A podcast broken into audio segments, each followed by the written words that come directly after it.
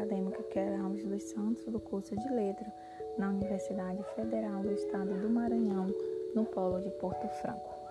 Na disciplina Linguística aplicada ao ensino da língua materna, com a professora Josane Cristina, com esta é a atividade 4 sobre o artigo O ensino da língua materna, uma perspectiva sociolinguística. O autor destaca que a educação e a pedagogia adequadas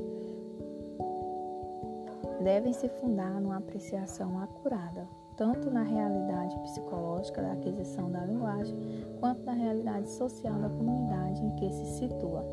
Tomando-se práticas pedagógicas observadas nos Estados Unidos e no Brasil, discute-se o fato de que o ensino da língua materna nem sempre leva em conta estes princípios, seja por desconsiderar o processo de aquisição da linguagem pela criança, seja por ignorar a variação linguística pela imposição da linguagem padrão. Não menos importante, desconsidera-se que o que se chama de padrão é essencialmente a variedade da língua usada pelas classes sociais de alto prestígio e poder social. Embora se apresentem raciocínios históricos e pseudológicos para defender ou justificar o padrão, estes se revelam falsos quando vistos cientificamente. Portanto, as tentativas de ensinar as características do padrão costumam fracassar, particularmente quando são baseadas no falso pressuposto da superioridade desta variedade e no entendimento inadequado das diferenças linguísticas. Tais tentativas resultam em estigmatização e humilhação das crianças que não falam padrão em casa e em sua alienação da escola. Nisso, a escola é cúmplice na manutenção da subordinação social de pessoas de classes humildes. A alternativa proposta é a de levar os alunos a uma apreciação da diversidade linguística da sociedade e ao reconhecimento do padrão, como uma variedade, entre outras, apropriada a certas situações e propósitos sociais.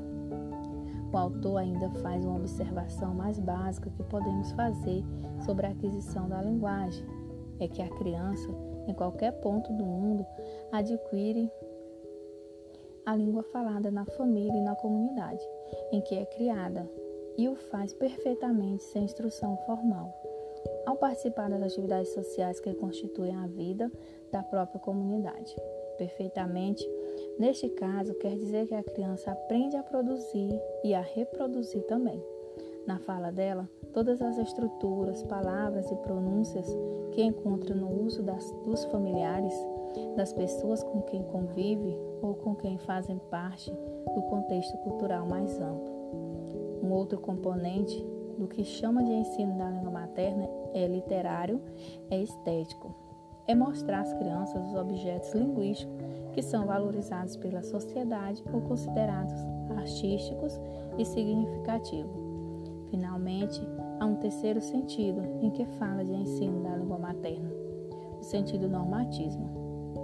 Partindo da observação de que há vários jeitos de falar a língua em circulação na comunidade, logo se constata que nem todos recebem o mesmo valor social a escola, baseando-se nas forças e nas relações de poder da comunidade, promove uma das variedades de língua e tenta suprir as demais.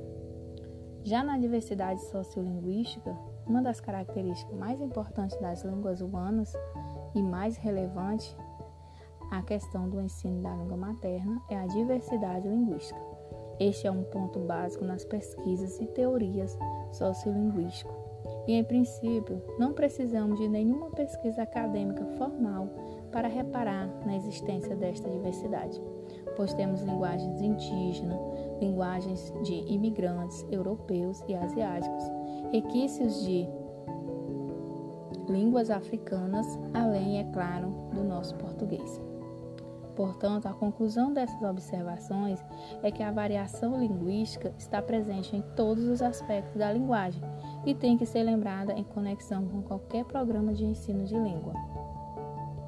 O autor ainda defende que as crianças e os jovens brasileiros devem descobrir que são linguisticamente capazes e se assumam como falantes pleno de uma língua tão boa quanto qualquer outra. O dialeto que chamamos de português do Brasil. Obrigada.